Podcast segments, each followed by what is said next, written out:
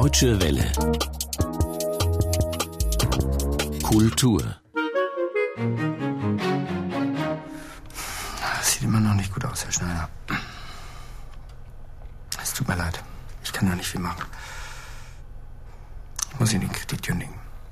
Es tut mir leid wenn die Weltfinanzkrise beim einzelnen Bürger ankommt. Eine Szene aus dem deutschen Film Schwerkraft, den stellen wir Ihnen gleich vor. Jochen Kürten begrüßt Sie zur Sendung. Umrahmt wird dieser Spielfilm in unserer Kinoviertelstunde aber von zwei Dokumentarfilmen. In dem einen geht's ums Tanzen und um Pina Bausch, zunächst aber eine Dokumentation zum Thema Religion.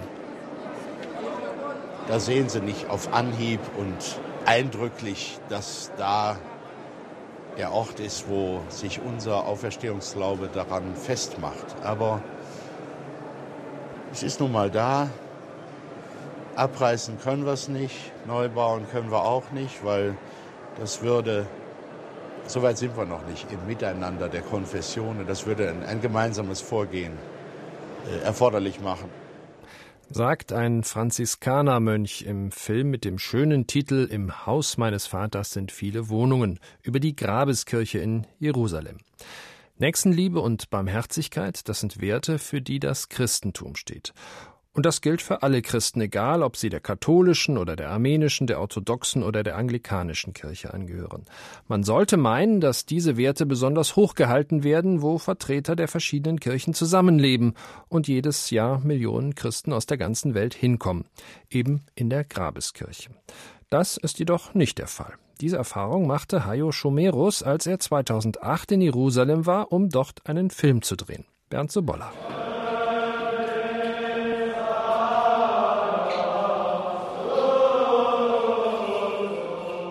Weihrauch und Gebete, Gesänge und Prozessionen gehören zu jeder Kirche. Dennoch erscheint das Innenleben der Grabeskirche etwas chaotisch, denn dort findet alles gleichzeitig statt, weil sich unter ihrem Dach gleich sechs religiöse Gruppen das Hausrecht teilen müssen. Für Hayo Schomerus ein Grund, dem Leben in der Kirche nachzugehen. Das Auffälligste ist, wenn man in die Grabeskirche kommt, dass es ein unübersichtlicher Haufen von Bastelarbeit und Flickarbeit der Jahrhunderte ist. Man entdeckt an jeder Ecke eine kleine Kapelle, die angebaut zu sein scheint. Erstmal bleibt Verwunderung und auch Unverständnis über diese Vielfalt von Bildern, Ikonen, Leuten, die da auftauchen. Und gleichzeitig aber steckt da so eine geballte Geschichte. Täglich kriechen tausende Pilger unter einen Altar, um die Stelle zu berühren, wo das Kreuz am heiligen Felsen gestanden haben soll. Der Filmemacher hält dies fest und befragt die Mönche über ihr Leben in der Grabeskirche, zum Beispiel Bruder Jay, der erst wenige Tage dort lebt. The Holy Sepulchre is residence for all the priests in der Grabeskirche wohnen Priester der unterschiedlichsten Glaubensrichtungen wie die griechisch-orthodoxen. Sie wohnen direkt neben uns. Die armenischen Brüder wohnen direkt gegenüber, die koptischen Brüder nebenan. Wir können sie jederzeit sehen. Wir begegnen uns. Das ist schon etwas Besonderes. Ich glaube, nirgendwo gibt es ein Kloster wie dieses, eine Gemeinschaft wie diese. I don't think anywhere else in the world they have a like this, a community like this. Aber im Innern ist die Grabeskirche streng unterteilt. Kapellen, Säulen, Gänge, Bilder, alles ist den verschiedenen Religionsgruppen zugeteilt und wer eine überschreitet ihre Kompetenzen. Es gibt unterschiedliche Putztage, Liturgien und Messen, wie der Franziskaner Pater Robert erläutert. Kopten tut mir auch schon mal leid, wenn sie denn eine Liturgie haben, eine Zeit haben, in der parallel dazu eine Messe gefeiert wird von uns, die mit Orgelbegleitung ist. Aber Orgelmusik ist halt was Wunderschönes. Und wenn hier die volle Orgel ertönt, dann ist es noch mal schöner, katholisch zu sein. Verbissen wachen die Einzelnen über ihren Anteil an der Kirche. Die koptischen Christen, die den Haupteingang des Grabes nicht benutzen dürfen, bauten sich eine kleine Kapelle an der Rückseite der Grabkammer und die griechisch-orthodoxen verteidigen resolut den Vordereingang. Zu hohen Festtagen kommt es manchmal zu absurden Schlachten religiöser Hingabe. Die Prozessionen geraten sich gegenseitig in die Quere. Plötzlich wird mit Palmenwedeln geschlagen und die Sicherheitskräfte schmeißen einen Störenfried raus. Hayo Schomeros eröffnet dem Zuschauer mit seiner distanzierten Kamera und ohne Kommentar Blicke in den heiligsten Ort der Christenheit, der wie ein metaphysischer Basar wirkt. Die Tatsache, dass das menschliche Miteinander schwierig ist, hat mit dem Glauben gar nicht so viel zu tun. So wie einer der Protagonisten im Film sagt, na gut, wir sind halt Menschen und Menschen machen Fehler, da sind wir keine Ausnahme. Jeder hat trotzdem irgendwie einen ganz speziellen Zugang zu der Kirche. Und es geht gar nicht so sehr darum, zu sagen, wer den besseren, den größeren Glauben hat, sondern es geht tatsächlich auch darum, wie in einer Wohngemeinschaft zu sagen, wer hat meinen Joghurt aus dem Kühlschrank genommen. Im Hause meines Vaters sind viele Wohnungen ist eine Art Reiseführer durch diese einmalige Kirche und die Zeit. Allerdings gelingt es dem Filmemacher nur zum Teil, das Chaos auch als etwas Lebendiges zu zeigen, denn wenn sich die Messen überschneiden, dann hat man wie an keinem anderen Ort der Christenheit ein Gefühl von Vielfalt und Glauben. Ein Film über die Theorie und die Praxis einer Religion, in diesem Falle der christlichen. Im Film Im Haus meines Vaters sind viele Wohnungen. Und nun ein harter Schnitt zum angekündigten Spielfilm Schwerkraft. Das ist ein Debüt. Maximilian Erlenwein heißt der junge Regisseur und der bekam für seinen Film im Januar den Max-Ophüls-Preis. Jetzt kommt Schwerkraft in die Kinos. Es ist ein typisches Buddy-Movie, die Geschichte eines Ex-Knackis und eines Bankangestellten. Beide treffen sich nach langer Zeit wieder und beide bilden ein unkonventionelles Gespann. Sie beginnen, Banken auszurauben. Am Anfang steht erst einmal eine spezielle Ausbildung, die der Profi dem Neuling erteilt. Siehst du die Scans? Ja.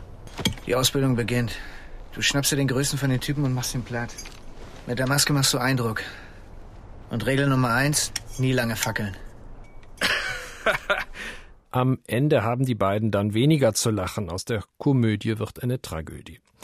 Welche Idee hinter dem Film steht und wie er sein Debüt mit den doch recht bekannten Schauspielern finanzieren konnte, das habe ich Maximilian Erlenwein vor kurzem gefragt. Also der Urgedanke, die Urfrage, die ich mir gestellt habe, ist, was kann noch eine Motivation sein für Kriminalität, außer jetzt äh, die Sachen, die man kennt, außer Gier zum Beispiel. Ja, was gibt's noch für für eine Faszination an Kriminalität. Wir sind ja auch fasziniert von Kriminalität, jeder von uns, deswegen gucken wir uns so gerne Gangsterfilme an. Was ist, wenn man das jetzt extrapoliert und weiterdenkt für jemanden, der wirklich kriminell wird? Und so bin ich auf die Figur gekommen des Bankangestellten, der durch so ein traumatisches Erlebnis und aber auch durch seine äh, Anlagen dann so kriminell wird.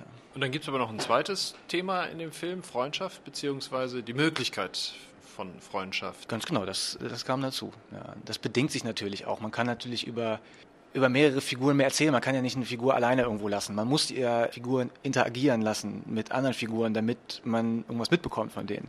Und so hat sich das angeboten, diese, diesen Counterpart ja, zu entwickeln, der eben genau das Gegen, also oder sehr unterschiedlich ist, sehr, sehr, eine sehr andere Figur ist. Das sind jetzt zwei sehr unterschiedliche Charaktere, die ähm, Jürgen Vogel und Fabian Hinrich spielen. War das auch so eine Idee, da so zwei ganz, ganz unterschiedliche Charaktere aufeinanderprallen zu lassen? Absolut. Wenn man jetzt äh, zwei Charaktere aufeinanderprallen lässt, die sich komplett ähneln, die sehr ja, sich ähneln, das macht ja keinen, da kommt, entsteht kein Konflikt. Äh, deswegen überlegt man sich natürlich, Charaktere, die weit auseinander liegen und dann ist Zündstoff dazwischen ne? und dann passiert was. Jetzt haben Sie zwei prominente, relativ prominente Schauspieler in Ihrem Debütfilm. Wie kommt man da als junger Regisseur an solche großen Namen? Also mit Fabian Hinrichs habe ich erstmal schon mal einen Kurzfilm gedreht, den Film, den ich davor gemacht habe, Blackout. Und mit ihm habe ich in der WG gewohnt, ein Jahr lang. Und äh, das hat sich natürlich, und ich, für, für, mich war es ganz klar, als ich nochmal einen Film machen will mit Fabian und mit Fabian Hinrichs, in der Hauptrolle, und habe ihm, also ich will nicht sagen, ich habe ihm das auf dem Leib geschrieben, aber das Drehbuch ist auch entstanden in der Zeit, in der wir zusammen in der WG gewohnt haben. Und das ist natürlich ein Traum, auch wenn man den äh, seinen Hauptdarsteller die ganze Zeit vor Augen hat, für den man die Rolle schreibt. Und deswegen war das ganz klar. Und Jürgen Vogel, dem haben wir das Drehbuch zugesandt. Da habe ich jetzt in meinen kühnsten Träumen nicht gehofft, dass er zusagt. Und dann hat er mich irgendwann äh, angerufen im Auto. Ich habe erst gar nicht geglaubt, dass er dran ist. Und dann haben wir uns getroffen und hat zu unserer aller Freude das dann zugesagt. Wie kommt man sonst als Debütant an Geld? Auch die Schauspieler, die dann relativ bekannt sind, müssen ja bezahlt werden. Wie war das bei Ihnen? Ähm, also ich weiß nicht, ob ich jetzt irgendwie das was Falsches sage, aber die haben natürlich nicht für ihre normale Gage gearbeitet. Also Jürgen Vogel kann man, wenn der dessen normale Gage kann man jetzt als so einen kleinen Film, als Low-Budget-Film äh, nicht bezahlen. Da steckt eine Menge Leidenschaft drin. Das ist nicht nur bei den Schauspielern so, das ist ja beim kompletten Team so, dass niemand äh, die volle Gage bekommt. Und ähm, finanziert ist der Film durch das kleine Fernseh, also ZDF kleine Fernsehspiel, durch Arte, durch MDM, MBB und den DFFF. Wenn man Filme finanziert bekommen will, dann muss man auch die Abkürzungen in der Branche beherrschen. Maximilian Erlenwein war das über sein Debüt Schwerkraft und die Finanzierung des Films. Es hat in den letzten Jahren immer wieder Dokumentarfilme gegeben wie Rhythm Is It, in denen Kinder oder Jugendliche mit dem Tanzen konfrontiert werden. Derzeit kann man Tanzträume Jugendliche tanzen Kontakthof von Pina Bausch in den Kinos sehen. Der Film dokumentiert eines der letzten Projekte von Pina Bausch mit Jugendlichen in Wuppertal. Über ein Jahr lang studierten die langjährigen Tänzerinnen von Pina Bausch mit 40 Jugendlichen im Alter zwischen 14 und 18 Jahren aus mehreren Wuppertaler Schulen das anspruchsvolle Tanzstück Kontakthof ein. Jörg Taschmann hat für uns die Regisseurin Anne Linsel getroffen. Irgendwas ist da, wo du denkst, hör mal, hier kannst du nicht weggehen, hier musst du bleiben. Hier ist irgendwas, was ich daran hinziehe. Und immer, jedes Mal, wenn ich mit ihm samstags da hingehe, jedes Mal finde ich immer, finde ich immer, dass es immer besser wird. Ich denke immer, wow, bist du, hast du eine Chance, dass du hier bist.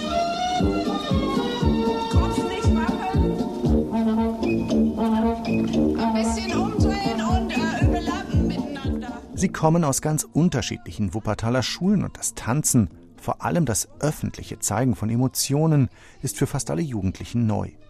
Sicherlich erinnert das von Regisseurin Anne Linsel und Kameramann Rainer Hoffmann über ein Jahr lang begleitete Projekt auch an Filme wie Rhythm Is It, in denen die Berliner Philharmoniker und das Simon Rattle gemeinsam mit Berliner Kindern ein Tanzprojekt aufführten. Tanzträume setzt aber durchaus eigene Akzente, betont die Filmemacherin. Hier lernen ja Jugendliche wirklich ein Stück Kunst und damit auch ein Stück Leben, weil bei Pina Bausch es wirklich ja grandios zusammengeht. Kunst und Leben. Alle Gefühle, die Menschen haben können, werden umgesetzt in Bewegungen und auch ein bisschen in Sprache. Und das mussten sie lernen. Da hat Pina Bausch ja auch ganz, ganz streng geguckt, um natürlich hinterher zu sagen, die machen schon nichts falsch. Aber erstmal wurden sie wie professionelle Tänzer von ihr beguckt und auch kritisiert. Kim kommt vor, Andi kommt vor, Rosario kommt vor, du gehst hinten jetzt, Pia. Nee, nicht gehen, auf dem Platz, meine ich. Schnell entstand zwischen den Filmemachern und den Jugendlichen eine gewisse Vertrautheit. Das spürt man auch in den Einzelinterviews. Man erfährt viel über Ängste, Vorurteile und Träume der Jungen und Mädchen, die durch das Tanzen gefordert und inspiriert werden. Ganz nebenbei verdeutlicht der Film auch, welche sozialen Unterschiede und Vorurteile es in Deutschland vor allem auch unter Jugendlichen gibt, die auf verschiedene Schulen gehen. Ein großes Plus ist es außerdem Pina Bausch, die im Juni 2009 verstarb, zu sehen, wie ruhig sie mit den Jugendlichen zusammenarbeitet. Ja, also erstmal muss ich sagen, ich danke euch ganz herzlich. Es war schon ein großes Vergnügen, euch zuzugucken. Und ihr habt ja sehr viele Sachen gelernt mit Benedikt und so. Und ich denke, ihr seid ja auch alle so weit gekommen und habt alle so schön und intensiv gearbeitet, dass ich denke, ich möchte keinen wegschicken erstmal. Was natürlich sehr schwierig ist jetzt, ist, ihr müsst erstmal von irgendwas runterkommen. Ihr habt, vielleicht war es jetzt Nervosität oder so, hatte ich das Gefühl, ihr hattet so einen Über-Ehrgeiz, wo ich dachte, funktioniert etwas nicht. Ihr, ihr seid ja am schönsten, wenn ihr ihr selbst bleibt. Man spürt, dass Regisseurin Anne Linsel zu Pina Bausch ein besonderes Verhältnis hatte, sie fast 30 Jahre lang immer wieder journalistisch und filmisch begleitete. Nur sie durfte während der Arbeit an dem Stück Kontakthof mit den Jugendlichen reden und sie filmen. So ist Tanzträume ein informativer, wie wirklich schöner, einfühlsamer Film geworden, ein letztes Dokument über Pina Bausch, wie über die Arbeit mit Jugendlichen, die durch das Tanzen erwachsener werden. Der Film Tanzträume, Jugendliche tanzen Kontakthof von Pina Bausch läuft jetzt im Kino und gemeinsam mit Dokumentationen wie Im Haus meines Vaters sind viele Wohnungen, den wir Ihnen am Anfang der Sendung vorgestellt haben, ein Beweis dafür, wie der boomende Dokumentarfilm in Deutschland gut in den Kinos läuft. Und das war's von der deutschen Kinoszene. Mein Name ist Jochen Kürten.